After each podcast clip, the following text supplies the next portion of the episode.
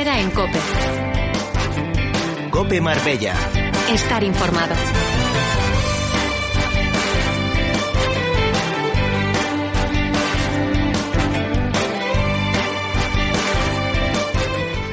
Muy buenas tardes amigos oyentes de Cope Marbella. Estamos eh, iniciando esta mañana soleada de la costa, la mañana de nuestra comarca Marbella Estepona y todos los pueblos aledaños que saludamos efusivamente.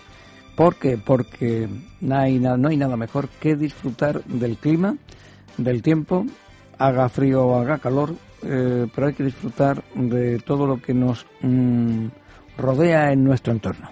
Esta mañana vamos a tener muchas cosas. Vamos a hablar de arte, vamos a hablar de libros, vamos a hablar de gastronomía y de comentarios. Y luego la tertulia de la jaula para abordar todas las cosas que nos preocupa y nos interesa. Esta es la mañana de la costa.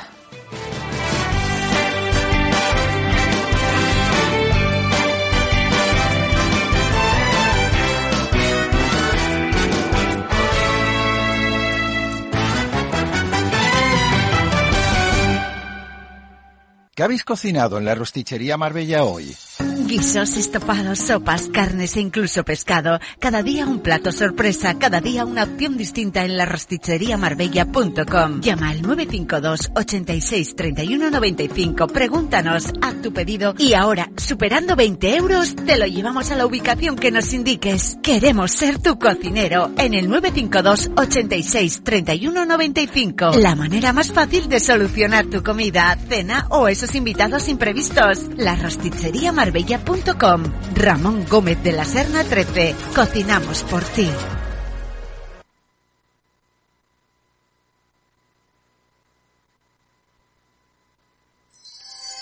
¿Harta de depilarte con cera o maquinillas? Manda al bello al país de nunca jamás con la depilación láser definitiva de Estética Ochoa. Estética Ochoa, tu centro de depilación láser médica en Marbella. El bello se irá y no volverá.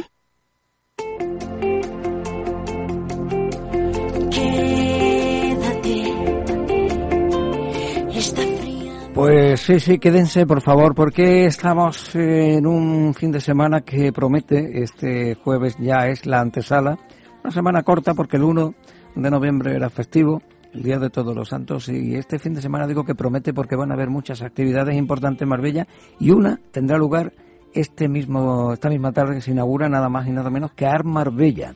Art Marbella es un, bueno, una feria de arte realmente importante que empezó hace ya unos años y que se ha ido consolidando poco a poco. Su director es eh, Alejandro Zaya, al que tengo al otro lado del teléfono. Alejandro, buenas tardes. Muy buenas tardes, ¿qué tal? Pues estupendo de poder hablar contigo y que nos cuente cómo va a ser este año ese Art Marbella, un año importante para fomentar el arte y sobre todo para consolidar este importante acontecimiento. Sí, efectivamente, es un año muy importante, pero sobre todo porque tanto Marbella como el arte, como toda España, está, está saliendo de esta especie de pesadilla que hemos vivido el último año, donde bueno, hemos pasado lo que hemos pasado y ahora estamos realmente viendo cómo la gente, los artistas, los galeristas, el público, el mundo del interiorismo, el diseño, están, están reviviendo, están, están floreciendo. Entonces hay un entusiasmo, hay unas ganas, hay un trabajo y hay una dedicación puesta en esta edición, no, no solo nuestra, sino de, de todos nuestros participantes y los que vienen, que realmente promete y, y avisora que esto va a ser un, un evento realmente de los probablemente el mejor que hayamos hecho nunca. Así que en ese sentido estamos muy expectantes, pero muy, muy optimistas sobre, sobre esta edición. Eh, Alejandro, cuando yo recuerdo un año en Fitur, eh, te conocí y nos, nos planteaba esa, ese primer Art Marbella con todas las, bueno, con todo a veces los temores, la iniciativa, en fin, decir, lo, recuerdo, lo recuerdo perfectamente. Usted ha sido uno de los primeros que se han fijado en nosotros y nos han apoyado desde el inicio y me acuerdo una, una charla contigo, este, una charla contigo de... De, cómo iniciar todo esto. Se, nos ha ido. Se Bueno, pues se ha cortado esa comunicación con Alejandro Zaya. Las cosas del directo son así.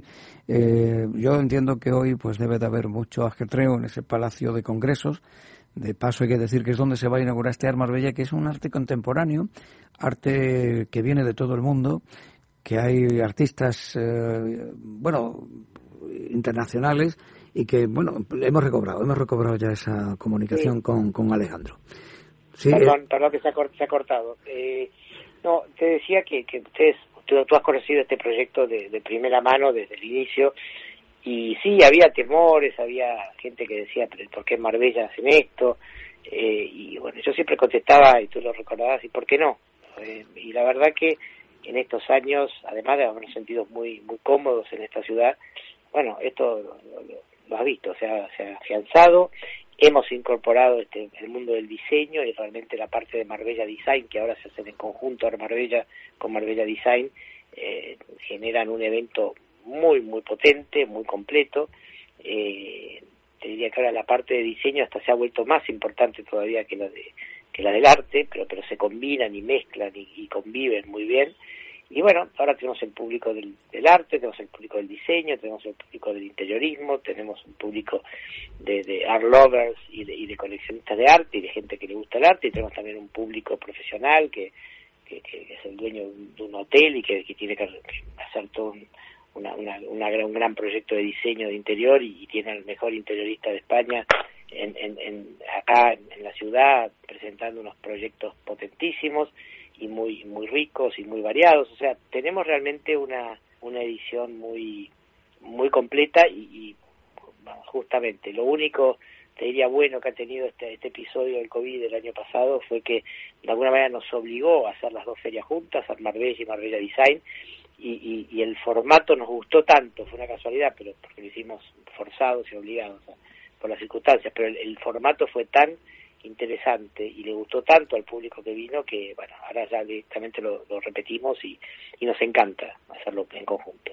En principio esto empezó en verano, pero dice que no hay mal que por bien no venga y fíjense ustedes que se está mm, consolidando en un mes, un mes que aparentemente no es muy muy fuerte como es noviembre, pero yo creo que a lo mejor para este tipo de público y para quien busca realmente arte o diseño es el, quizás el escaparate más adecuado, ¿no?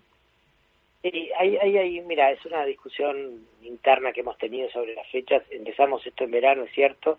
En verano, por supuesto que hay mucha más gente en la ciudad, pero también hay mucha gente de paso, hay mucha gente que no es de la ciudad, hay mucha gente que visita la ciudad como turista. Y realmente esto es un evento que, si bien estaba muy bien tenerlos de, visitantes y de público, nosotros lo queremos hacer para la ciudad, lo queremos hacer para, para, para esta zona. Cuando hablamos de la ciudad, nosotros nos referimos a toda esta costa del sol, ¿no? A Marbella y toda su área de influencia, digamos, tenemos un eje ahí de público que va de, Málaga a Sotogrande, por, por, por, por, definirlo geográficamente. Y nos parece que, que esta versión, hecha ahora en, en, otoño, eh, especialmente para el residente, especialmente para el que vive acá todo el año y especialmente en un momento donde la ciudad no ofrece tantas cosas como como, como las que ofrece en verano, bueno, es interesante y yo creo que el público lo va a apreciar muy bien. En, verano compites con, con 200 millones de cosas que hay en la ciudad y en, la zona y ahora realmente es un evento casi único en, estos en estos tiempos. Y eso es muy es muy atractivo también. Eh, ¿Cuántos artistas van a participar este año, Alejandro?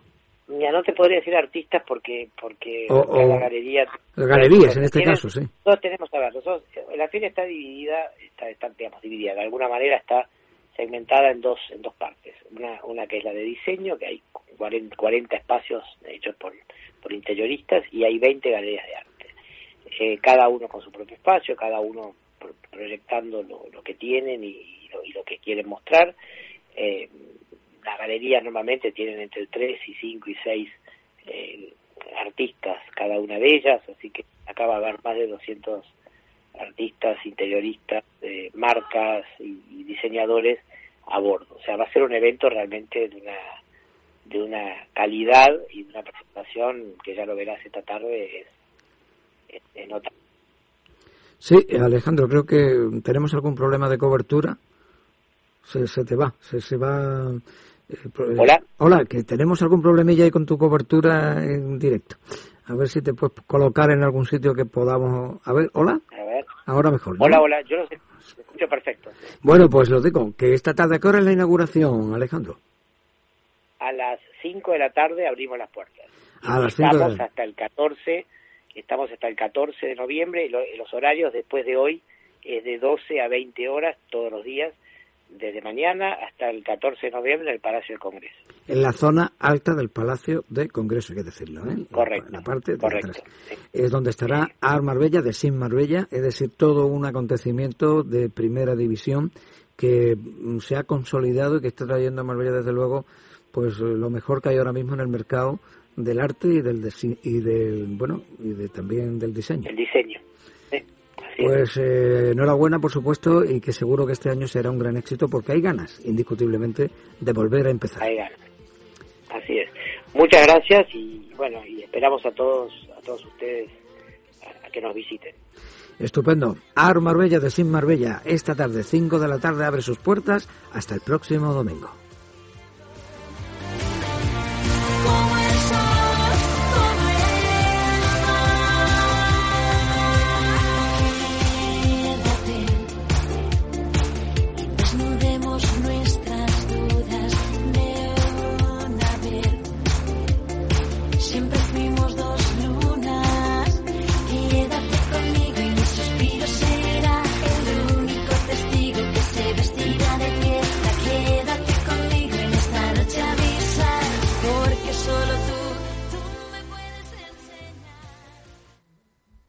Renovar tu piso, cambiar la cocina, crear un vestidor. En Schmidt te ayudamos a diseñar tu proyecto a medida. Y este mes te beneficiarás de unas condiciones excepcionales. Schmidt, primera red de tiendas de cocina en Europa. Home Schmidt Home. Visita nuestra tienda en Polígono Industrial La Ermita, calle CIN 3 en Marbella o visita nuestra web homedesign.schmidt.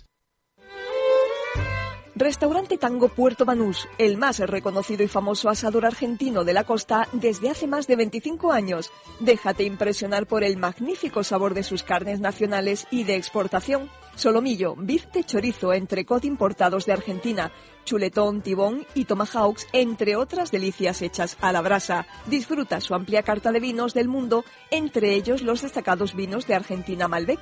Todos los viernes espectacular show de tango en vivo. Ven a celebrar tu cena de empresa en nuestro salón. Música y diversión asegurada. Abierto Nochebuena y Año Nuevo. Tango Restaurante, tu mejor opción siempre. En Avenida Julio Iglesias, Puerto Banús.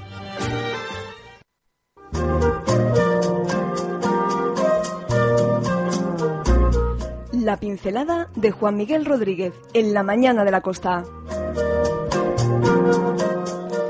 Pues la pincelada la tenemos hoy en vivo y en directo con Juan Miguel Rodríguez aquí, in situ en el estudio, eh, lo puedo decir, estudio Carlos Herrera. Don Juan Miguel Rodríguez, bienvenido, buenas tardes. Buenas tardes, José Antonio y toda la audiencia. Un lujazo de, de estudio, según puedo comprobar. Luminoso, amplio, céntrico. Así que, ¿qué más se puede pedir? Bueno, pues hoy te digo que esta semana que he estado ausente de Marbella, me ha sorprendido el revuelo causado allende nuestra ciudad.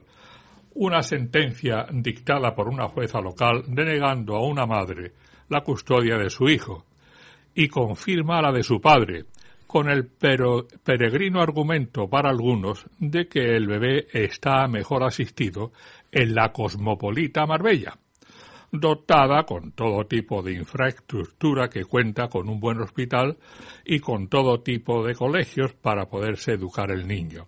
Lo que no sucede en la pequeñísima población de la Galicia profunda a donde estaba destinado por su madre. Y te cito la, la eh, noticia. La jueza ha considerado que esto mismo no sucede con la pequeñísima población en la Galicia profunda, a la que se ha trasladado la madre, y ha añadido que esta localidad, Marbella, eh, perdón, Galicia, está lejos de todo y no ofrece opciones laborales para la madre que se encuentra en paro actual- actualmente. Al margen de esa consideración, la, la magistrada destaca en este escrito que la mujer se llevó al menor sin consensuarlo con su padre de forma unilateral y con una actitud caprichosa, egoísta, inmadura, agresiva e irrespetuosa. Basta decir eh, decirte esto sin ningún ánimo injuriandi contra ninguno de los actores, y menos contra la madre, pues supongo que a lo mejor estuvo mal aconsejada, y como haría cualquier otra mujer celosa de su maternidad, tomó el camino equivocado, sin sopesar las consecuencias que le pueda acarrear el rapto de su propio hijo, sobre el que le había negado la custodia, sin sin tener animus laedadendi o de causarle lesión alguna, sino que más bien tomo, eh, tomo el ánimo yocandi, o sea, a chanza o broma de la noticia, destacando esta frase de que Marbella es la cosmopolita Marbella, que la jueza habrá tenido el gusto de adjetivar esta frase con la que estoy totalmente de acuerdo, sin menospreciar, por supuesto, a la aldea rural de la Galicia profunda, que seguro que también tendrá sus encantos, según decidió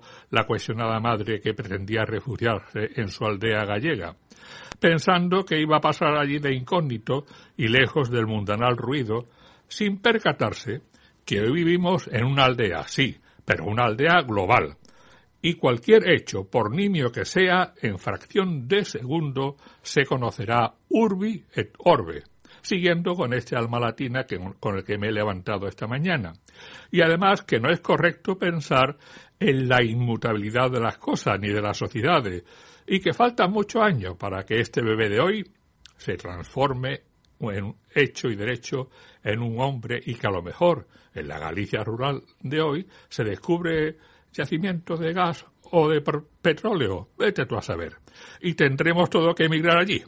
Bueno, todo menos yo, que no me tocará, pero eso sí, aconsejando a esa madre impulsiva cuyo estado de ánimo en ese momento le privó de reflexionar y reconocer que la custodia de su hijo pertenece al padre y que es mejor practicar el arte de la persuasión que el de la conducta irreflexiva, pero ¿quién me ha llamado a mí a meterme donde no me llaman? Y alejarme de mi tema de hoy que es la cosmopolita Marbella. Así que borra, borra eso.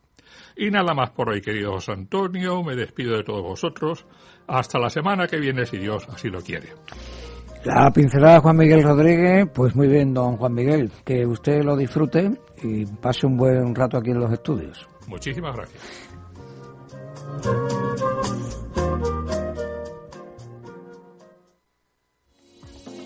Ayuntamiento de Marbella durante los próximos meses va a desarrollar varias obras para revitalizar la imagen de Puerto Banús y mejorar la seguridad vial. Se sustituirá el acerado, el mobiliario en mal estado, se mejorará la iluminación y se recuperarán más de 31.000 metros cuadrados de pavimento, actuaciones que permitirán poner en valor esta zona tan importante para la vida y la economía de la ciudad. Impulso de futuro, Ayuntamiento de Marbella.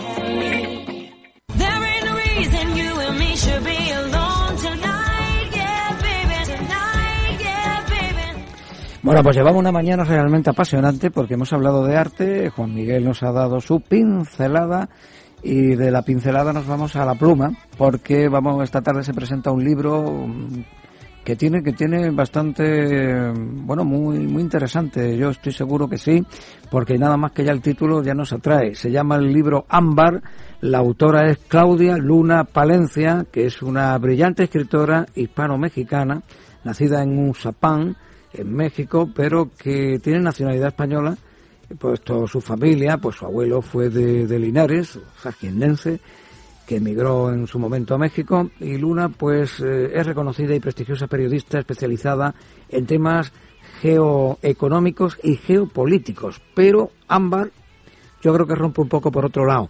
Eh, quien mejor nos puede hablar sin duda de esta de este libro, de esta, de esta presentación, es su propia autora, Claudia Luna Palencia, la que tengo al otro lado del teléfono. Muy buenas tardes, eh, Claudia. Un fuerte abrazo, José Antonio, ¿cómo estás? Pues muy encantado de poderte escuchar y que nos digas de qué va este apasionante libro. Muy apasionante, como bien lo dices. Mira, me siento muy contenta porque este es mi cuarto libro soy una apasionada de la, de la literatura y por supuesto tenía que atreverme pues con un género que además me ha seducido desde, desde niña, que es la poesía.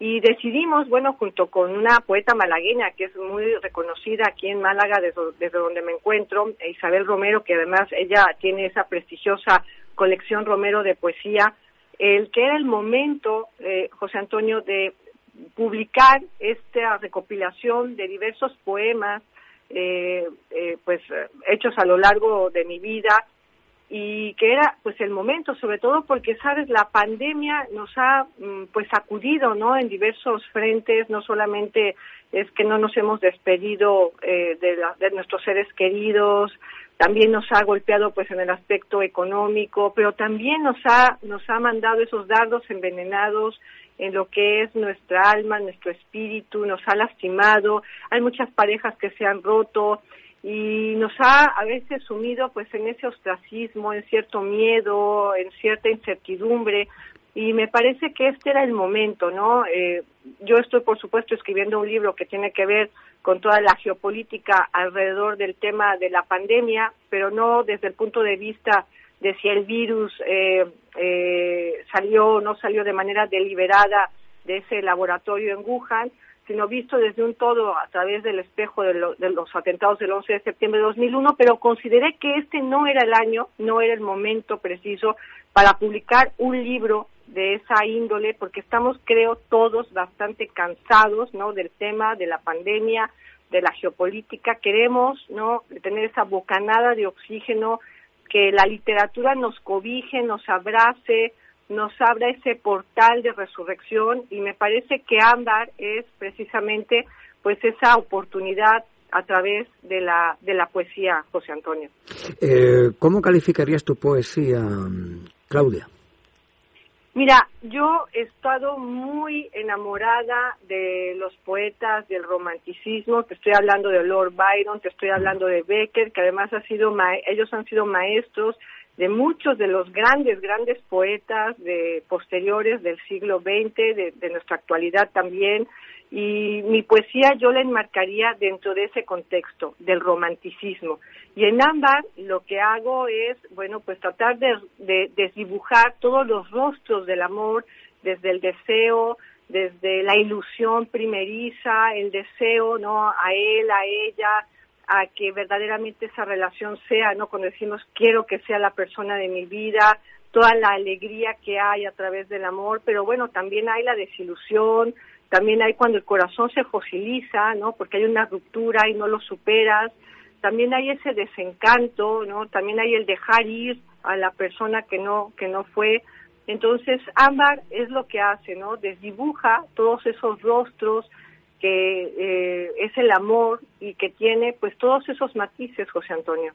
La verdad que hablar de geopolítica o eh, geoeconomía es complicado y en los tiempos que corre tú decías lo de la pandemia y es verdad que es un tema delicado que quizás haya que abordar en su momento para saber por qué está ocurriendo lo que ha, o ha ocurrido lo que ha ocurrido y lo que viene detrás, porque detrás estamos viendo cada día cosas realmente a veces alarmantes para nuestra vida cotidiana.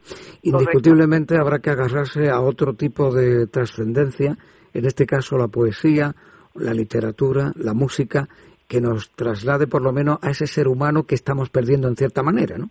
Exacto, yo creo que lo has dicho de una manera eh, mejor imposible. Te voy a decir, de hecho, yo vengo eh, luchando porque en mis presentaciones las personas que acudan lleven a sus hijos, porque esta es una cita muy familiar, es la mejor oportunidad para que a ese pequeñito, para que a ese adolescente, a ese joven que está en la universidad, lo atrapemos y lo enamoremos a través de la poesía, que le abramos ese portón importante para que se sacuda y si nunca ha leído a ningún otro poeta, pues sea el momento de descubrir, ¿no? A Lorca, a Nervo, a Borges, a Mistral, a nuestros grandes, grandes poetas, ¿no? Entonces yo vengo diciendo, por favor, lleven, lleven a las presentaciones, porque esto es una fiesta, ¿no? La, la poesía es una fiesta de la literatura, es un abrazo de la cultura, entonces yo vengo pidiendo porque vayan, vayan con sus familias a disfrutar de este recital poético sensitivo, porque además vamos a tener, yo voy, yo recito con música, entonces eh, ah, es un evento la verdad muy bonito. Aquí en Málaga lo presenté en octubre, tuvo mucho éxito. He subido a la Feria del Libro de Madrid a firmar el libro, me ha ido muy bien. Presento el libro hoy, precisamente jueves 4 eh, de noviembre a las 18.30 horas en el Centro Cultural Real Hospital de la Misericordia, el Hospitalillo, me lo presenta Carmen Díaz la directora de Cultura de Marbella. Voy acompañada de una, de una estupenda cuatrista. Entonces va a ser un recital muy bonito y con todo gusto, de verdad, los abrazaré si me acompañan hoy por la tarde. Pues será un placer, por supuesto, y toda persona que esté interesada, ya saben, seis y media de la tarde, Hospital de la Misericordia, Real Hospital de San Juan de Dios, que vale los, dos- los dos mismos nombres, es donde se presenta este libro Ámbar de Claudia Luna Palencia. No sé si tienes a, a mano poder decir y rematar esta entrevista con un poema, con algo, con una frase. Claro que sí, mira, con todo gusto. eh, mira, es un poema muy bonito que a mí me gusta porque luego no todo tiene que ver con la desilusión, no todo tiene que ver con el sufrimiento. Es un, po- un poema que eh, habla precisamente de esas canciones, de esas melodías que nos recuerdan a esos amores que nunca se han ido y se llama Una melodía para dos, dedicada para todos mis amigos de la COPE. Y dice, una melodía para dos. Brotan las notas desnudas de todo pudor, fluyen estremecedoras entre nuestra piel, somos instrumentos sensuales de una canción, habrá una fiesta y será tuya y mía con fulgor. Te amaré con vehemencia más allá del valle florido, y resurgirán sempiternos los lirios y las luciérnagas. A tu lado seré valiente para luchar miles de guerras, para hablar, si es necesario, con lengua de fuego. Deja que suene otra vez nuestra canción, para rememorar cada instante a tu lado y que tu mente se nuble turbada escuchando y la memoria te traicione pillado bajo el tejado. Cuando ojeras nos dejen juntos, casi amnésicos, una canción no muy lejos te hablará de mí y cerrarás los ojos para verme radiante otra vez, dichosa, como si fuésemos niños caprichosos. Pues estupendo, Claudia. Ha sido un placer y seguro que esta tarde todos los que estén y que además aconsejamos que vayan a ese hospital de San Juan de Dios Misericordia, seis y media de la tarde, en esta presentación de Ámbar. Estupendo. Claro que sí. Muchas gracias. José Antonio. Para todos nuestros amigos que nos están escuchando, quien me diga que ha eh, escuchado esta entrevista contigo, con José Antonio en la COPE, le voy a obsequiar con todo cariño un libro ámbar dedicado por mi persona. Un abrazo para Un abrazo. Una cosa, Claudia. Urapán, eh, ¿dónde, en, qué zona, eh, ¿en qué zona de México es? en Michoacán, en el occidente. Es un, es una, es un estado muy bonito que colinda con el Pacífico y a lo mejor ustedes lo recuerdan porque muchos andaluces, eh, los famosos niños, no, niños del exilio español, recalaron precisamente en la capital de Michoacán, en, en Morelia. Entonces es una ciudad que antiguamente era la nueva, la antigua Valladolid.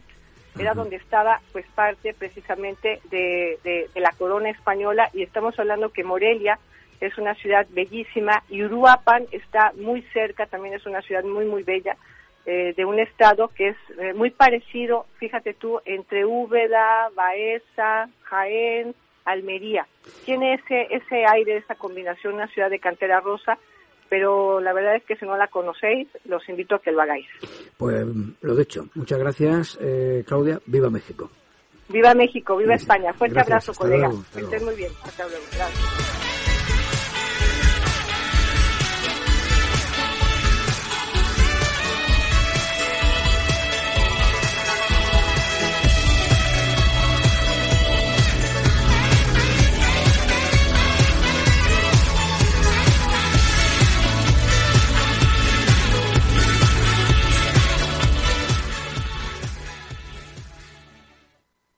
¿Qué habéis cocinado en la rostichería Marbella hoy?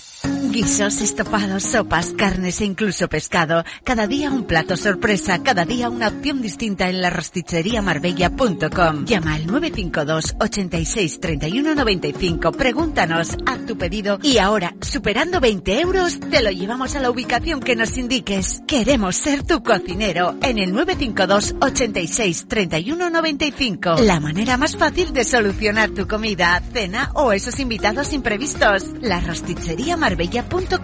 Ramón Gómez de la Serna 13. Cocinamos por ti.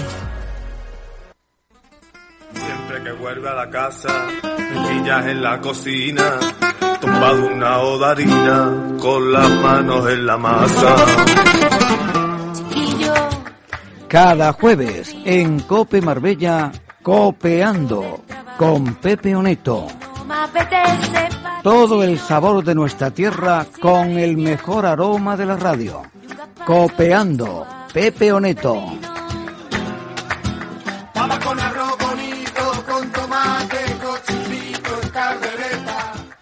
Bueno, Pepe Oneto, que haya alivio. Que haya alivio, querido amigo. Buenas tardes. Buenas tardes. Buena... Hoy, eh, sabes que el jueves pasado hicimos la rona, ¿no? Es verdad, es verdad. Bueno, pero hubo, un está- hubo un motivo, más- hubo que justificado, efectivamente. ¿eh? Esa, esa reinauguración de los nuevos del nuevo, la nueva sede de Cope Marbella y concretamente esos nuevos estudios que llevan el nombre a partir de a partir del pasado jueves ¿eh? De Carlos Herrera, nada más y nada menos. ¿eh? Qué tiempo Bueno. sencillo, ¿verdad? Qué, qué cercano, qué, qué, qué- qué- qué naturalidad.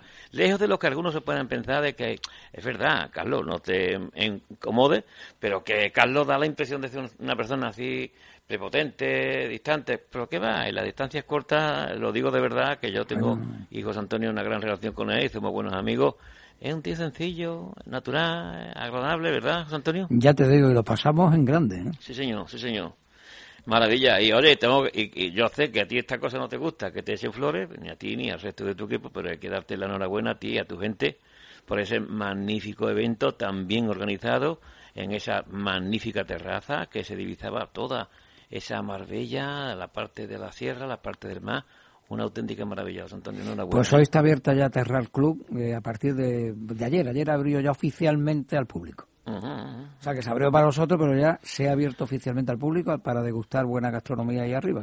Efectivamente, pues eso tenemos que hacer, Antonio, eh, hacerle un guiño a, se- a este sector de la restauración y la hostelería en general, que tan mal lo ha- ah, igual que todos los sectores, pero este especialmente más, ¿no? Así es que por eso precisamente eh, tenemos que centrar este tiempo de radio en ese importante evento que va a tener lugar, no desde hoy, desde hoy hasta el próximo domingo, en la línea de la Concepción, como es la sexta ruta de la tapa que organiza la Asociación Linense de Autónomos de Hostelería. Y precisamente tenemos la suerte de que el propio presidente de esta entidad, que es la que organiza el evento, como digo, esté aquí con nosotros y que es mejor que él que nos cuente en qué consiste. Sebastián, buenas tardes. Hola, buenas tardes. Santiago, Santiago soy. Bueno, Santiago, perdón. Santiago. Bueno, disculpa, Santiago. hombre. Tiene nombre gastronómico, ¿eh? Eso. Sí, eh, eh, eh, Santiago lo dice porque eh, uno de los establecimientos más emblemáticos, no solamente de Andalucía, sino del resto de toda España, es como tú sabes, el restaurante Santiago que lamentablemente, bueno, ya cerró sus puertas, pero que seguro que le va a abrir, seguro que sí, ¿verdad, José Antonio? Por ahí se escucha algo. A ver. Sí, será, será Santiago porque, porque está eh, preparando todos los prolegómenos que conlleva poner en marcha ese evento, como es la ruta de la tapa, y él está a pie de obra, ¿no, Santiago? Pues sí, pues mira, ahora mismo precisamente me has cogido que estamos montando el, el escenario donde se van a hacer todas las, todas las actividades, ¿no? Y, y nada, coordinando un poquito para que para que esta tarde a, la- a las 7 de la tarde pues podamos dar el pistoletazo de salida, ¿no? De la sexta ruta que, que la va a coger la gente con ganas después de que el año pasado tuvimos que suspenderla. Mira, eh, precisamente eh, desde aquí, desde Cope Marbella, que, que emite para toda la Costa del Sol y parte de la provincia de Cádiz, que hay que decirlo, ¿no es? que está muy cerquito de la línea, precisamente a todos nuestros oyentes que nos están sintonizando en este momento, ¿por qué? ¿Por qué tienen que desplazarse estos días desde ahora hasta el domingo allí a la línea para disfrutar de esa ruta? A ver, cuéntanos, Santiago. Pues mira, eh, las razones son muy, son, son muy fáciles, muy sencillas. Fin de semana con un tiempo que ha de sol espectacular. Principio de noviembre, que tampoco es que digamos que tengamos mucho que hacer un fin de semana, que a ver dónde estamos el fin de semana. Pues en la línea lo van a tener fácil, porque vamos a tener la sexta ruta de la tapa, con 19 participantes que han elaborado una tapa exclusivamente para la ruta, tapa mm, que espero que Pepe pueda pueda degustar y, y que y que corrobore de que de que hay nivel, ¿no? Que ya te ya creo, te digo yo ya desde aquí que que el nivel es, más que aceptable. Y, y a aparte de, de las tapas, pues va a estar lleno de contenido, ¿no? Porque va a ser un fin de semana donde van a ver todas las tardes pues en el, en el escenario que hemos montado aquí en, la- en, una de las plazoletas emblemáticas de la línea, en, en la del Fariña, pues van a actuaciones musicales, concursos, eh, academias de baile, va a haber de todo, eh, show cooking de, de las tapas participantes, por lo tanto, pues el que quiera un fin de semana aquí en la línea o Sardita, porque tenemos los vecinos de Estepona, ¿no? Y de Marbella y demás, que estamos a tiro de piedra, como que el que dice eso por eso digo. y, y van a poder disfrutar de, de un ambientazo en las calles tremendo este fin de semana la línea, desde esta noche hasta el domingo. Bueno, pues efectivamente, eh, ya porque está cerrado definitivamente el jurado y voy a estar bien acompañado con la propia concejala, con uno de los artistas más importantes que ahora nos va a decir, nos va a dar más, señas, y yo mismo para asegurar, porque si no, eh, el director de esta casa, José Antonio Gómez, que es un gran gourmet, estaría con nosotros. José Antonio, eh, voy a estar cuatro días sufriendo, de verdad, ¿eh? comiendo el mejor pescado, el mejor marisco, las mejores carnes, las mejores preparaciones, porque es que en la línea hay una cocina auténtica, natural, sencilla, con productos totalmente de mercado. Así es que no quiero darte envidia, José Antonio, pero esto es lo que hay, hijo. Pues es lo que hay. Yo estoy- voy a estar un poquito a dieta porque hay que, pre- en fin, hay que resguardarse un poquito ante lo que an- ante lo que se avecina. Sí, sí, sí, sí. Hay que, hay que, hay que, hay que guardar la distancia. Hay que mantener la línea, ¿eh? nunca La mejor línea, dicho. nunca mejor dicho. Ah, hay que mantenerse en la línea este fin de semana. Mejor dicho, hay que mantenerse en la línea. Correcto, correcto. bueno, la verdad es que, eh, eh, dada las circunstancias, por, lo- por, la, por la racha que estamos atravesando, por culpa de este dichoso virus como es el coronavirus y esta pandemia, que afortunadamente está remitiendo, gracias a Dios, ¿no? Pero por eso eh, llegar a 19 participantes ya es un reto importante, pese a que en otras ediciones antes de la pandemia han sido más, lo sé, pero vamos, que teniendo en cuenta las circunstancias, nueve concursantes, nueve participantes en la ruta, no está mala, Santiago.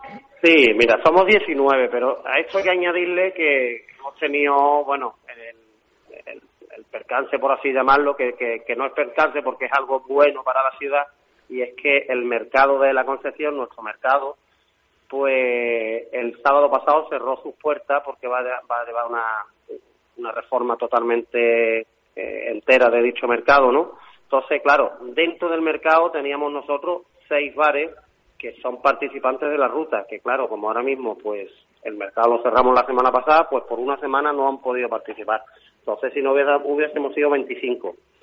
Y, y eso es lo que ha, lo que ha influido un poquito en el que el número de participantes haya bajado. El coronavirus, la verdad que no, no, no ha influido tanto, la verdad. Aquí, gracias a Dios, la tasa de incidencia es bajísima. Estamos en, no sé, ahora mismo exactamente, estamos en 20, 20 y poco. Sea, prácticamente el coronavirus, por, por suerte aquí, eh, lo tenemos muy controladito. Y, y la gente la gente aquí ya está saliendo con muchísimas ganas a la calle porque hemos estado un año, un año y pico, no nosotros, todo el mundo, ¿no? Encerrados en nuestras casas y saliendo lo imprescindible y ahora que, que bueno, que ya prácticamente todo el mundo estamos vacunados y, y que podemos disfrutar de, de lo que hacíamos antes, pues la gente lleva, lleva unas cuantas semanas con muchísimas ganas y todo el mundo deseando que llegue el fin de semana de la ruta de la tapa para tirarse a la calle, ¿no? Para, para disfrutar del fin de semana. verdad, verdad, verdad. Hay muchos motivos, aparte de la ruta de la tapa, que evidentemente también, pero hay otros muchos motivos por el cual desplazarse a la línea. La línea es una ciudad eh, acogedora, con gente encantadora, todo llano, por cierto, ¿eh? todo llano, no hay nada de Muy cuesta. cómodo, muy Eh, cómodo para, un paseo marítimo que es una maravilla, un ambiente que se vive y se respira eh, en los bares, unas tapitas encantadoras. Y ya está bien, ya está bien de titulares mm, tan nefastos a los que nos están ah, la- tristemente acostumbrando algunos, algunos compañeros de la prensa sensacionalista, ¿verdad? Es lo que vende, es lo que vende, igual que en el fútbol solo se habla de, de, de las cuatro tonterías en vez de hablar de fútbol, pues aquí por lo mismo, lo que es lo que le vende a la prensa, pues vende un- una lancha, un guardia civil, un- eso es lo que las películas ¿no? que nos montamos, y esa no es la realidad de la línea, la realidad de la línea, la gente aquí, como tú acabas de decir, son súper amables, súper eh, sencillas, eh, yo tengo una muestra que es, porque claro, yo soy hostelero aquí de la línea desde hace 30 años y, y prácticamente, por, por ponerte un ejemplo, los profesores de, de los colegios, de los institutos, pues al final terminan siendo clientes míos, ¿no? De algunos de mis bares. Yo como tengo bares de comida, de, de copa y de todo un poco, por final, al final termino termino pescando de ellos, ¿no? Y, y ellos siempre me dicen lo mismo, ¿eh? Vienen a la línea llorando porque pues, creen que le ha tocado un destino patético y cuando se tienen que ir se van llorando porque no se quieren ir de a gusto que están aquí. Y esto es una realidad que te la digo yo, que la vivo yo, o sea, que no es que me la cuenten ni es algo, no, que es que la vivo yo todos los años. Ahí están los hechos, efectivamente, efectivamente. Bueno, eh, Santiago, cuéntanos eh, el precio de la tapa, eh, el premio que van a, a conseguir los que se alcen con ese. Yo la verdad que lo tengo complicado, ¿eh? Yo está de jurado eh, de un concurso gastronómico, la línea a ver cómo me la apaño. eh, junto Pero eso va a ser bueno, eso es bueno. No, si lo tienes complicado va a ser bueno. Bueno, ¿cuál Mira, es el precio fácil. del el- Mira, mira, te explico. Va a ser- y, el- y los premios, fundamentalmente los premios, sí. Mira, el, la tapa vale 3 euros. Ajá. Una tapa de 3 euros, pero son tapas elaboradas, tapas grandecitas, no estamos hablando de una tapita ensaladilla, estamos hablando de, de unas tapitas currá que, que obviamente nosotros eh, a esa tapa pues no se le gana dinero, ¿no? Esto es una promoción de, de la ciudad y, y de nuestro y de nuestros establecimientos y esa tapa está hecha para, para lo que es, para promoción, no es una tapa para, para ganarle dinero, por lo tanto, el que la consuma, pues eh, si esa tapa no estuviera en ruta de la tapa, pues podría costar seguramente el doble y alguna hasta el triple, ¿no? Entonces, por ahí empezamos bien. Y después ya tenemos un tapaporte, donde un desplegable que tú lo abres y vas a tener la fotografía de todas las tapas participantes, los nombres de los establecimientos, y por la parte de atrás tienes el mapa donde está ubicado cada bar. O sea, que el que no es de la línea, pues lo va a tener muy fácil, porque nada más que va a tener que coger un tapaporte y va a poder guiarse por todo el centro de la línea, que es muy fácil de guiar, y, poder ir a, todos los, los bares participantes que les dé tiempo. Siguiente, hay que rellenar un mínimo de seis. Te tienes que comer mínimo seis tapas para poder entrar al concurso. Tú te tomas seis tapas, que te tomas doce, ya tienes dos tapaportes, dos posibilidades para que después puedas entrar en premio. Los premios, el domingo, cuando termina la ruta a las cinco de la tarde, empezamos eh, a hacer el recuento de los votos. Primero, para ver quién ha sido el ganador del- de, la tapa por jurado popular, que son los propios clientes que rellenan el tapaporte y de las tapas que se han comido escogen cuál es la que más les ha gustado, ¿vale? Ahí tenemos dos premios, un primer premio y un segundo premio. Esos dos premios, el, el- lo que tienen de premio el, establecimiento, tanto en el popular como en el profesional, o sea, son cuatro los que van ahí en enero Fitur, con todos los gastos pagados por la asociación, para representar a nuestro pueblo y cada uno, pues, lógicamente, con su tapa a su establecimiento. Entonces creo que es un premio bastante atractivo para para el para el negocio porque bueno el, el cocinero o quien mande pues va a tener eh, un fin de semana en Madrid donde donde va a poder disfrutar de un poquito de Madrid aunque tenga que ir a trabajar y va a poder representar a, a su pueblo y a, y a y a su establecimiento no A- de cara no solo a España porque sabemos que Fitur es algo a nivel a nivel mundial. Eso por parte de los, de los bares, parte de los, de los consumidores, de los clientes, que van a entrar en, en un sorteo directo, que va a haber, hay casi 50 premios, te voy a decir los más llamativos, que son el primer premio de, de metálico, que son 500 euros, hay otro premio de 300 euros, hay dos noches de hotel en un sitio fabuloso que tú vas a, a poder probarlo este fin de semana. Exactamente, Que son las casas flotantes, que son unos barquitos, hoteles que tenemos aquí en el paseo marítimo de, de Alcaideza. Y también nos, ha, nos han dado dos noches de hotel para sortearlo, un jamón ibérico y un sinfín ya de regalos de cenas temáticas, de desayunos, meriendas en los distintos establecimientos de aquí de, de la ciudad. Bueno, la verdad que son muchísimos los premios que se van a, repartir entre los clientes también. Pues fíjate, José Antonio, la, la suerte que tiene este que te habla, ¿eh?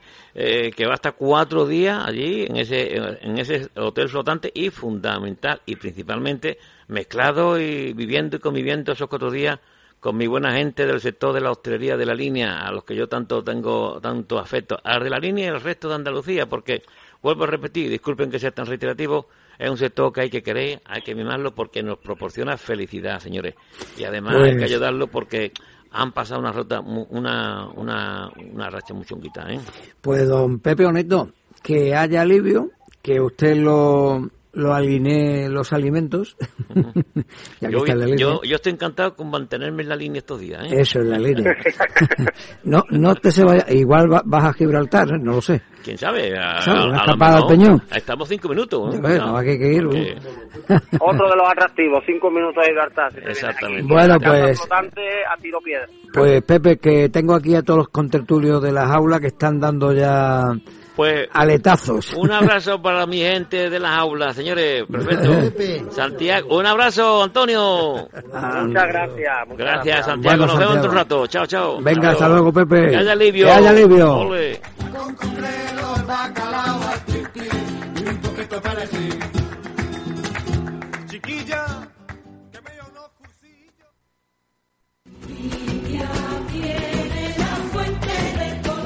Vuelve el pregón y gala de Navidad Ciudad de Marbella.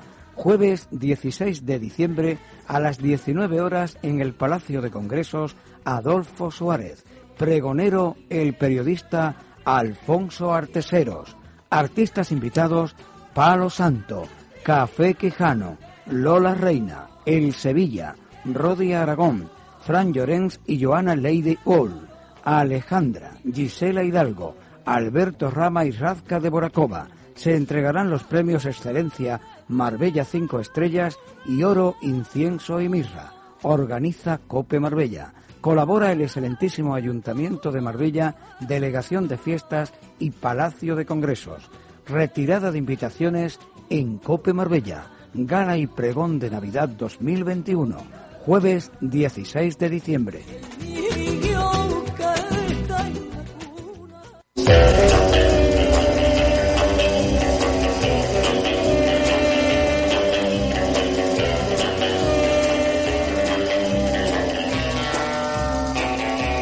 jaula no es James Bond. Es José Antonio Gómez y compañía.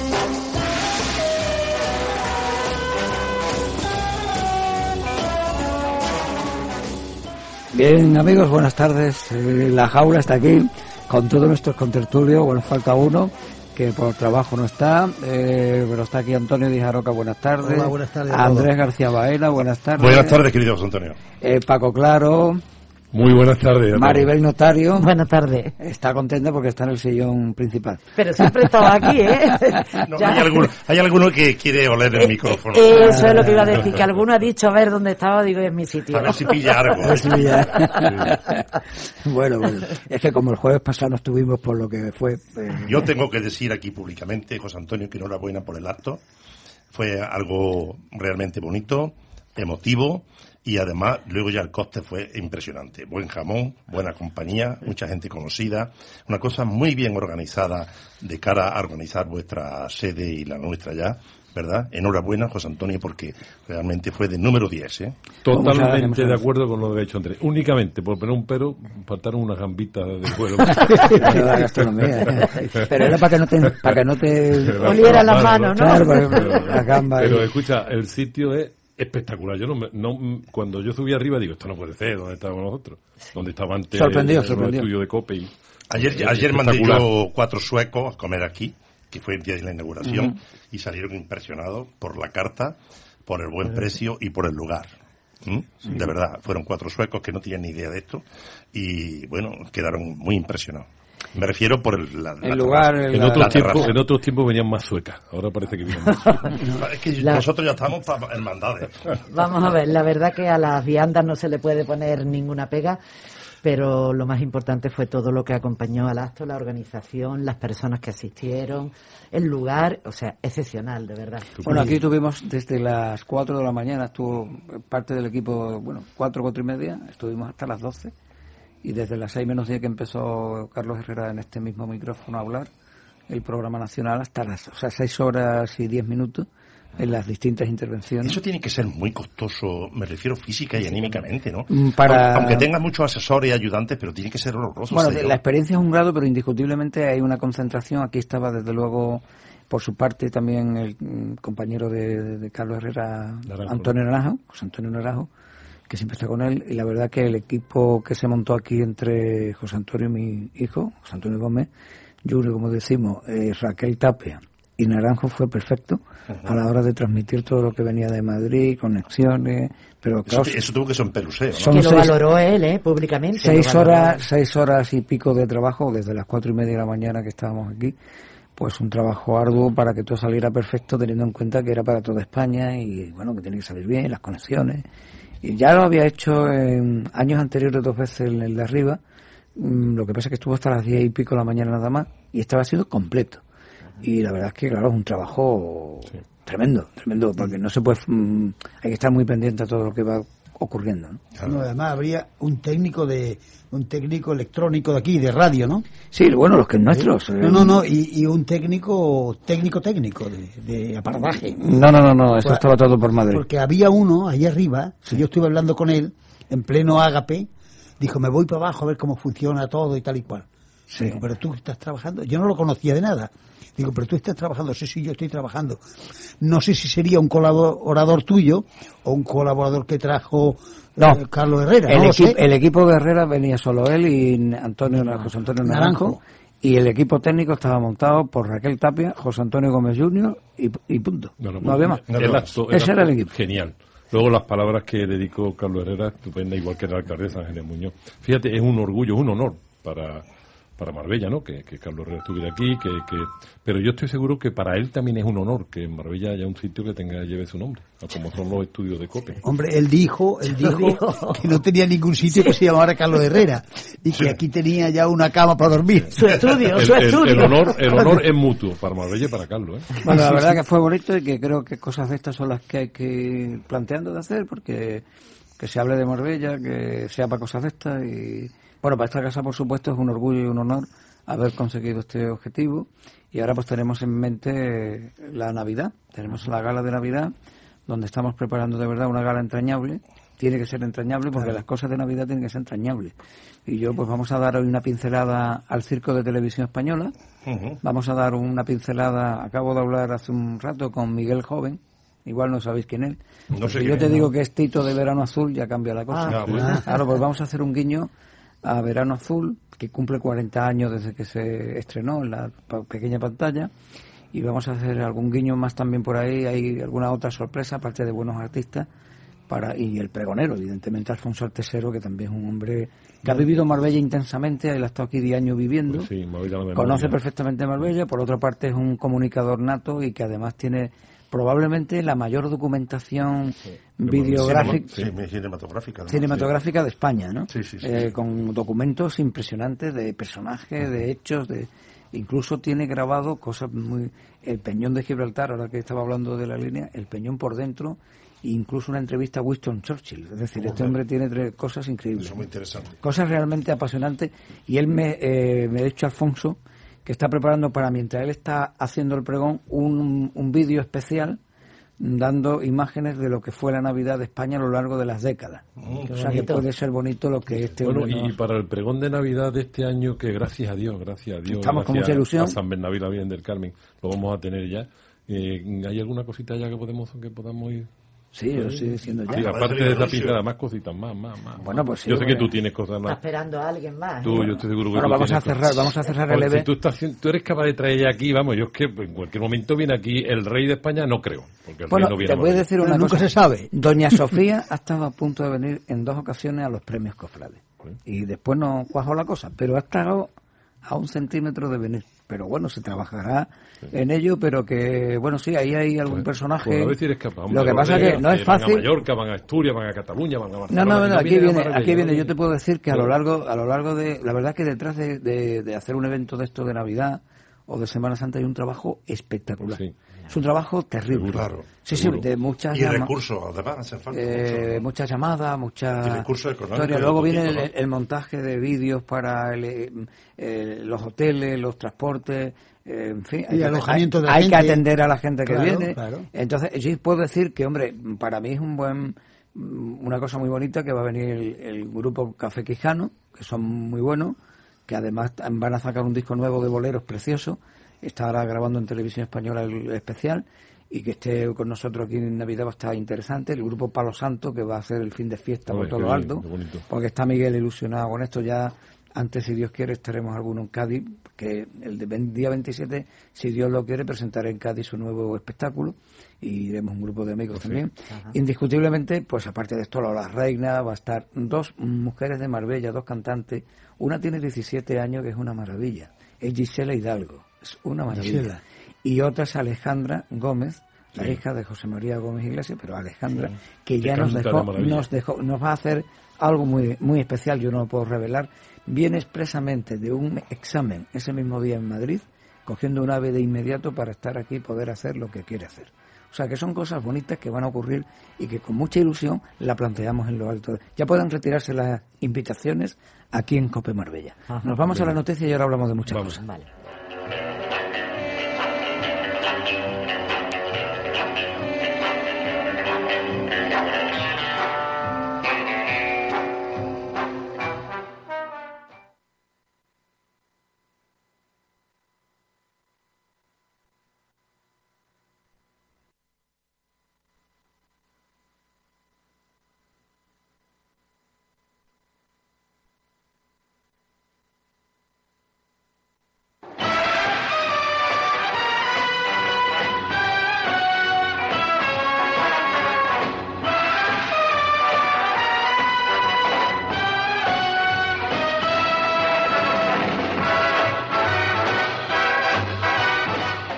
Bueno amigos, que estamos en la tertulia, hemos hablado un poco, pero ayer se nos iba un hombre, es que son muchos los que están muriendo y es que claro, la- el tiempo va avanzando y la verdad, yo no sé si eh, operarse de una cadera es- mm, puede morir. Eso le ha pasado a Jordi Dan, ha ido a operarse de una cadera y ha muerto. Efectivamente, eh, depende de muchos factores. O sea, una operación quirúrgica que la gente se la toma mm, a chufla muchas veces, cualquier operación puede dar lugar a un fallo orgánico de la persona y en ese momento o un fallo anestésico Sí, o pero una no- infección. Pero no se ha llegado a operar, estaba la, la operación prevista para el miércoles. Es que ha fallecido en hospital antes de la operación. Yo eso no lo sé. Sí, sí. No lo tengo leído. Yo- Sé- so- yo Yo, lo he sé lo que dice lo que ha dicho la televisión, que ha fallecido y al que se- principio y- se hablaba que estaba en una operación de cadera, Exactamente, pero no sé eso si había He llegado a leído, operar o no. he leído en prensa, no recuerdo en cuál, que estaba ingresado para operarse el miércoles. Bueno, o sea, pues que está falleció claro que era- antes de- era su día. Bueno, pues nuestro retrovisor hoy nos vamos Que no con, sé. George, con Jordi Dan. Y yo he buscado una canción un poco menos, menos... No, me he ido por otro lado.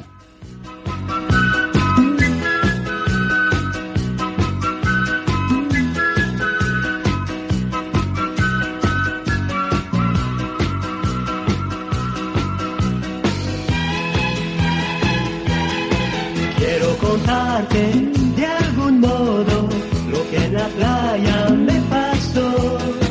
Era muy blanca, era muy bella y sobre mi hombro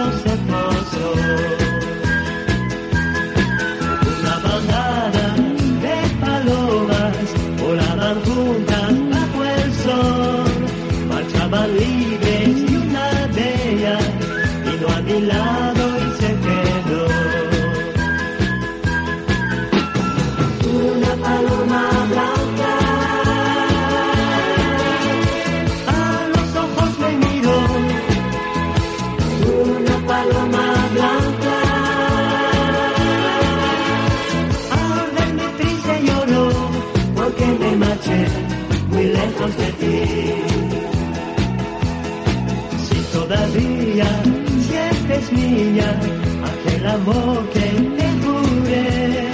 Busca en el cielo y la paloma te contará lo que lloré.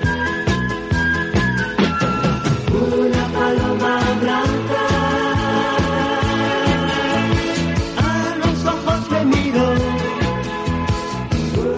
Bueno, esta canción quizá menos conocida, pero muy bonita. Yo he visto el vídeo que hizo Valerio Lázaro de este tema, de un fin de año, y la verdad espectacular, el- toda la gente bailando, bueno, este que además... ¿De dónde de- saca tiempo para ver Jordi- tantas cosas? Yo- te metes y Jordi sale Dan todos los años sacaba la canción del verano, ¿eh? Todos Sí, los años. es Todos los que- años sacaba una canción. Ha muerto la operación, en la operación. Es que yo recibí una Sí, información. Yo ahora lo estoy leyendo también. 81 Yo- años y de- sufría varias patologías y fue avisado del riesgo. Efectivamente. Pero claro, él quería recuperar movilidad. Él quería volver a bailar. eh, A pesar de que, a pesar de que siempre que se interviene a una persona hay un examen previo cardiológico y radiológico, eh, eh, de anestesia previa, de anestesia previa, pues siempre existe un riesgo. Siempre existe un riesgo. Yo, en mi experiencia personal, que son treinta y tantos años, 15 en Carlos Haya, un hospital de primera categoría, operando toda la semana, he tenido episodios, episodios que nos hemos visto negros, el equipo, el equipo de cirujanos y, y sobre todo el equipo de anestesistas que es el que tiene, porque el anestesista tiene mucho mérito, porque no solamente tiene que dormir a la persona, sino que tiene que despertarlo Claro. ¿eh? de ese sueño. Y, no- y a veces nos hemos visto negro, porque el enfermo a lo mejor era alérgico, era muy alérgico, era un asmático, ¿eh? y te hace una cosa que se llama un broncoespasmo. Un broncoespasmo que no le entra el aire, que no le entra el oxígeno. Y a lo mejor el anestesista, eso me ha pasado a mí aquí, en, Marbella, el anestesista se vuelve loco intentando que pase el aire a través de un tubo a través de un tubo que le introduce en la tráquea y que no pasa el aire porque ha habido un espasmo de bro- bronquial. Yo creo que es mejor que no hablemos de esto, Paco. Y, entonces, eh, es un accidente. Vaya- un accidente- vaya tertulia que estamos teniendo al final. No, no, de, de todas maneras, de todas Espera, yo maneras. te, te pregunto, ¿tú has bailado, Andrés, ¿tú has bailado alguna vez mm, lo de Georgie Down? Claro, Ah, eh, ¿has bailado, muchas no? veces. Cuando yo era Yeye, Ah. Georgie Dan era el ritmo y la música. Era Georgie ¿Quién Dan. no recuerda Bailemos el Bimbo? Uh, exactamente, mira, esa no la eh. recordaba. Bailemos el Bimbo. Era el ritmo y la música. Me sacaron a mí a bailar una chica con un pañuelito y tal. Sí, sí, y, sí, eh, lo- sí, cuando éramos realmente- 15 añitos por ahí. Su origen. Jóvenes, no sé éramos sería, tan jóvenes, ¿no? Creo que el origen de Georgie Dan debería ser del Marruecos francés. No, es París, de- parisino, parisino. Parisino. Es nació en París. Pero se acopló perfectamente a nuestra cultura. Se casó cultura con una bailarina del grupo que era española y ya se hizo español casi. Claro, claro, claro. Bueno, pues ahora tenemos aquí en nuestra casa un colaborador habitual que va a coger el testigo, ya lo cogió, ¿eh? que es Kináfrica y que ahora es el hombre que queda para las canciones del verano. Ahí Ah, está, ah, sí, es. Nuestra bomba y todas esas Sí, cosas. sí, el gran, también otro tío fenómeno, un fenómeno. No, fabuloso. Es muy ingenioso. Y gran colaborador de nuestro y le queremos mucho, que está por cierto hoy en Barcelona. El amigo Alan. eh, todo. Hombre, porque me mandan información. Oye, ¿os acordáis de, de Luis Ricardo? Vagamente, yo vagamente. Pero si, si canta algo, lo que sea, No, hombre, mejor. no, Luis Ricardo era un actor, es un actor, mm, Pepe Carabias, que hacía de Luis Ricardo, aquello en una, en una serie infantil. El monstruo de Sanchestein. Sí, la televisión blanco y negro. Fíjate, Pues yo no no, caigo, ¿eh? con María Luisa Joder, Seco. pero eh, somos antiguos ya que yo Sí, soy no, mayor no. que tú. entonces, la yo- televisión claro, blanco y negro. Pero yo sí, me acuerdo del Capitán Tin y todo No, no, eso, pero si estoy hablando de 1970. Capitán Tan. El Perdona, Capitán Tin era tan, tan, el tan, monstruo de tan, como Sanchestein era 1979. No, Se la sentaba, yo ya vamos, tenía- o sea, Ya, ya- yo ya era adolescente, eso ya lo veía. iba a decir, ya 40 estábamos en, otro, Ya en otra onda. Y luego está el 1, Ya estamos con los Beatles y luego el y 1, los Rolling. el 1, 2, 3 y todas estas cosas. ¿no? Antidiluviano, O sea, antidiluviano. que tú lo veías Luis Ricardo que decía. Cantidubi dubi dubi, cantidubi dubi da. Ah, eso sí, Ah, este, ahora sí. ahora sí. Ahora te has caído, ahora, he caído. Hay- Claro, claro, claro. Pero- Estamos hablando de edades. Fíjate que se ha muerto con 81 años. Bueno, pues una persona. Pero ¿qué os parece el chaval este con 9 años que, que han matado? en- Bueno, eso es terrible. Eso no ¿Qué quedó parece? Ese, eh, años. es donde decimos, ¿qué está fallando aquí? Todo, todo. ¿Qué está fallando? Está fallando mucho. Porque esto es un desastre. La Rioja. ¿Qué me cuentan ustedes? De, ya lo hablamos aquí también, del chico este que apareció en el lago de las tortugas, de Pero eso se sabe que pasó algo. Bueno, pues está detrás el suicidio, ¿no? Pero claro, evidentemente es una gran tragedia, porque es un chaval que además se conocía aquí, nuestra compañera lo conocía personalmente, que es un chaval que jugaba rugby, que está muy integrado, que, o sea, que no, Sí. aparentemente no había detrás ninguna historia rara. Y dice que ha sido suicidio. Eso Por para apuntar- ¿Sabes que eso está prohibido hablar de eso en los medios de comunicación? Sí, está prohibido. Por el efecto llamada. No sé por qué motivo, pero... La palabra es así, Bueno. ¿no? Sí. Entonces, ¿cómo se le tiene que decir a eso? No lo sé, José Antonio. Sí, yo, se me ha ocurrido porque me ha venido a la cabeza. Es que a mí lo de la palabra prohibir, eso me... A mí no me gusta. Me parece una, una cosa que... A mí no me gusta. De épocas Porque antiguas. ¿no? Porque, por ejemplo, está permitido, por otro lado, hablar todos los días de, la, de las muertes de las, de las mujeres. Y cosas del acoso, y del acoso. Del acoso. Y del acoso, claro. Y entonces eso, eso no tiene efecto Bueno, llamada. ahora, y mismo sí. eso lo están investigando y yo creo que tenemos que tener Bueno, es un tema delicado. No, pero que son temas que te, que te deja la piel helada, porque uno, uno una cosa por una circunstancia y el otro por otra, de un individuo que ya tenía unos antecedentes terribles y que resulta que se deja en libertad y ahora parece...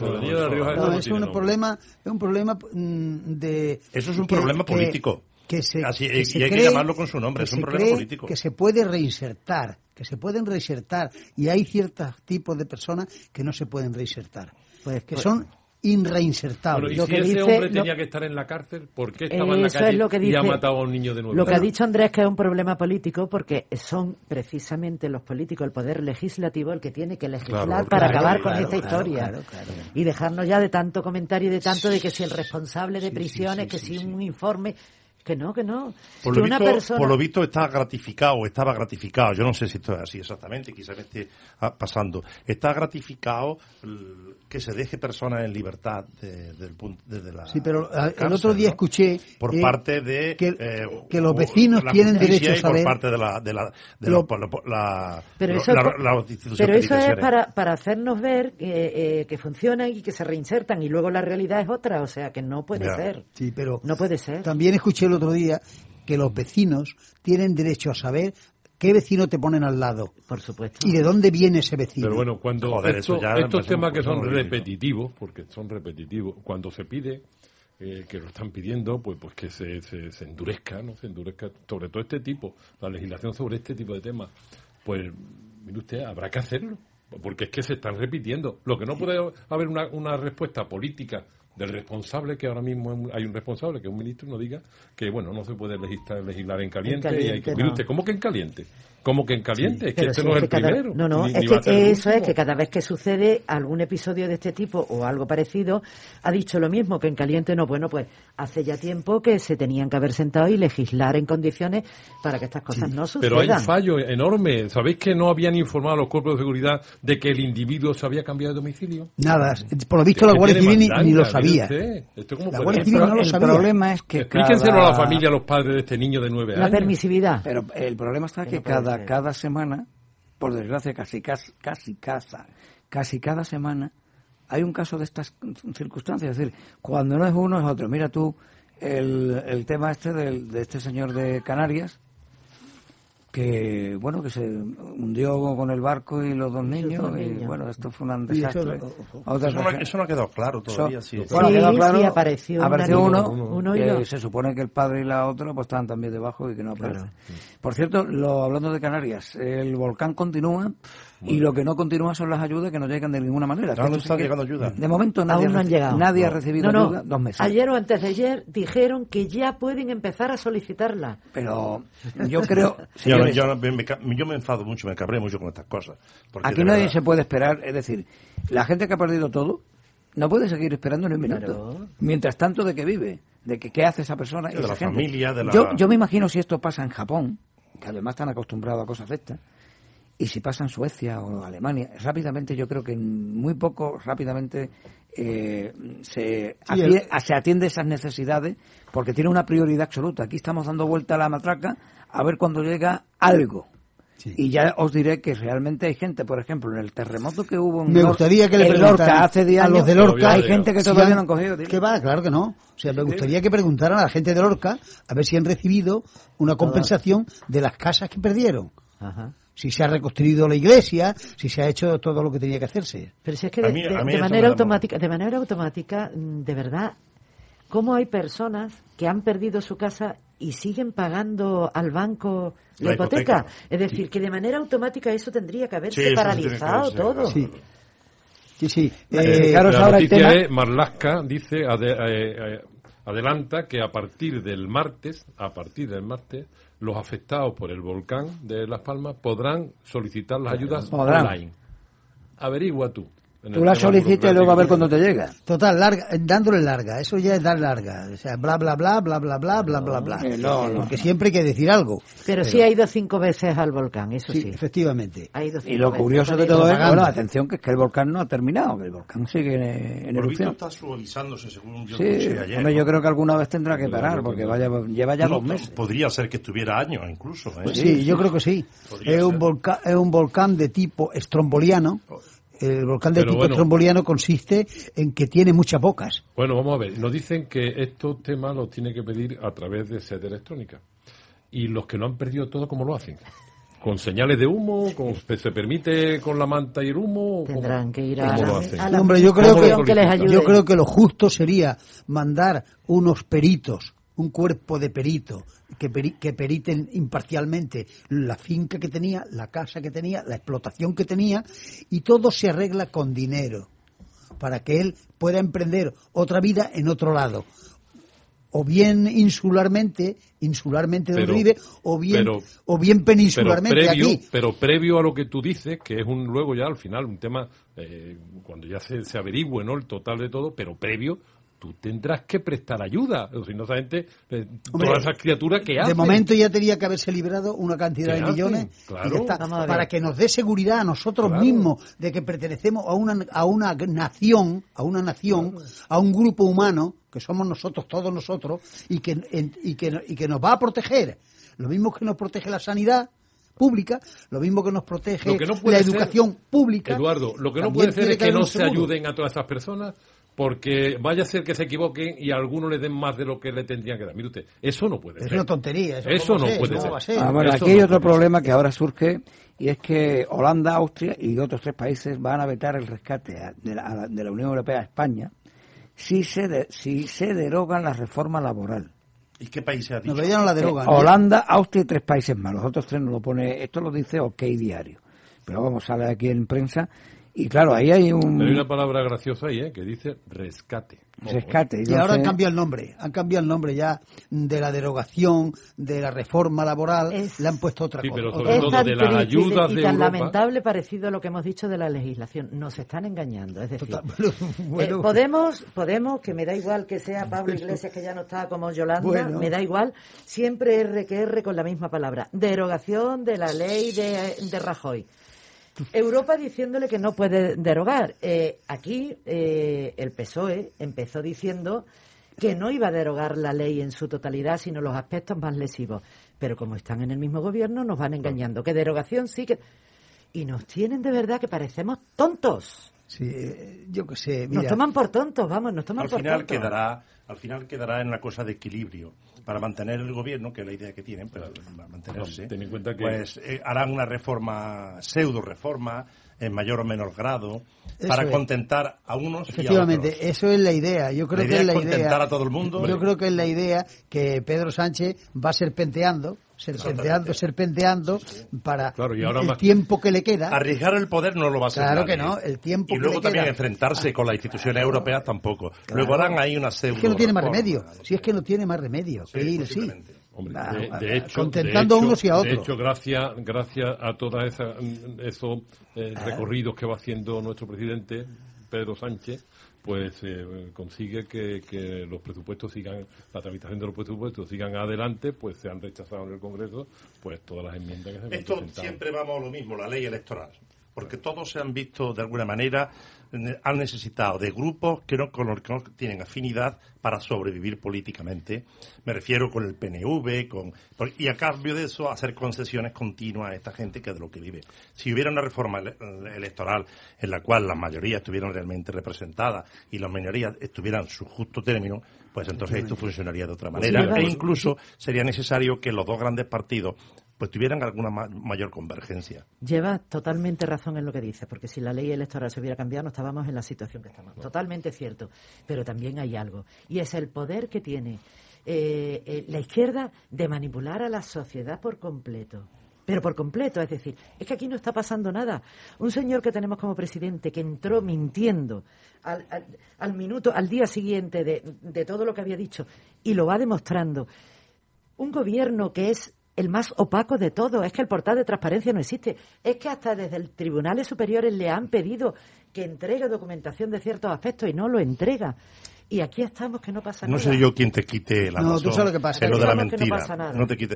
No seré yo quien te lo quite porque evidentemente eso es Claro, cierto. Es que Andrés, tú has, dicho Pero una, Entonces- tú has dicho una cosa que es verdad. Los partidos políticos, los dos, en su tiempo atrás, pues habían negociado con el PNV, habían negociado con Todos. partidos Sí, de sí. Cataluña, pero lo que está pasando ahora es diferente, porque no es que estén negociando con el PNV, o no están negociando son los minoritarios con los, los que- están negociando con Bildu, están negociando con partidos independentistas, con partidos que quieren romper la unidad de España. Se Eh, está con esos partidos. El tema del coronavirus, ahora Es estamos aquí, la cifra que nos pasan eh, de hoy estamos ya rozando los 80. En, Mar- en En Marbella, ejemplo. eh, rozando los 80 por 100.000 habitantes, es decir, hemos subido, estábamos en 60 y se ve que todo este fin de semana...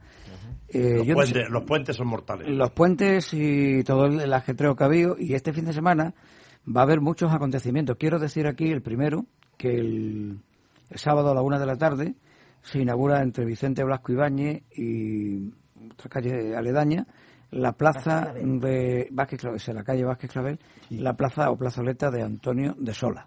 La, perdón, ¿la plaza? Plaza de Antonio, Antonio de Sola. ¿En qué, en qué Entre Vicente Blasco Ibáñez y, No sé, Va- no- y calle Vázquez Clavel, la que Ah, sube. sí. Entonces se va a inaugurar esto a la una de la tarde el sábado. Eh, nuestro buen amigo Antonio de Sola fue colaborador tertuliano Sí, de esta casa durante mucho Esa es una persona entrañable. Nosotros le hemos editado Sí, tres obras hombre, y ahora mismo están pendientes sus memorias, que él las dejó casi terminadas. Ah. Era una gran Y persona. me dijo personalmente, dice, digo, pero Antonio, ¿tú vas a contar aquí todo lo que te ha pasado en tu vida? Dice, no, Andrés, eso sería no muy puedo. fuerte. Pero casi un 70% sí. ¿Entiendes? Es una persona entrañable. Totalmente. Y su sobrino, Carlos de Sola, también.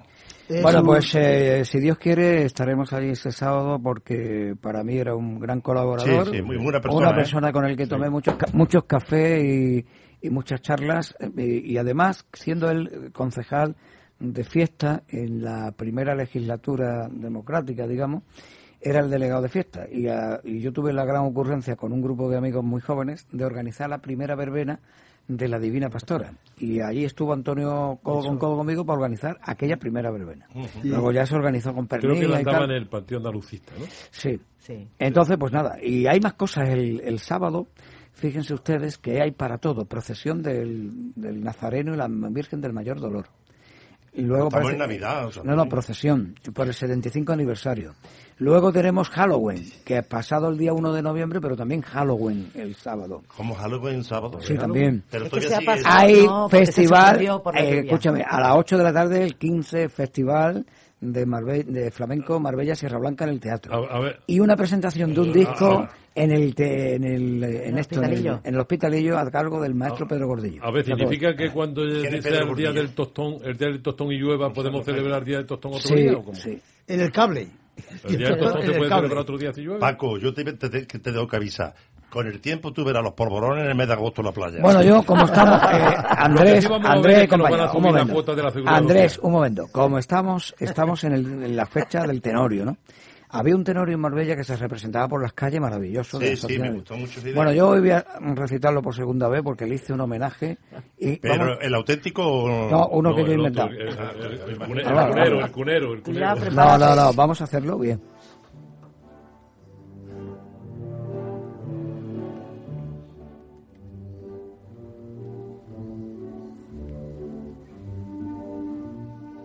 No es verdad, ángel de amor, que en esta bella Marbella, cuando miro las estrellas, yo quiero encontrar tu amor. No es verdad, gacela mía, que en la orilla de tu playa con la luna reflejada evoca nuestra pasión. No es verdad, dulce señora, que mirándote a la cara mi alma entera se apaga si no consigo tu amor. No es verdad, Marbella mía, que tu encanto a mí me abruma, que tu belleza es condena si no consigo tu amor. ¿Qué te puedo yo decir si tus labios no me besan, si tus caricias no tengo, si en locura yo me encuentro, si no consigo tu amor? ¿No es verdad, ángel de amor, que en esos atardeceres bajo la puesta de sol, con tu brisa marinera se esparcen todas mis penas y se respira mejor? Doña Inés, yo te suplico, que tu amor lo necesito, sin él la vida me quito y hasta pierdo la razón. No me importa la indigencia, mi vida sin ti es incierta, yo no soporto tu ausencia, yo me muero sin tu amor, Marbella del alma mía, quien habla es mi corazón.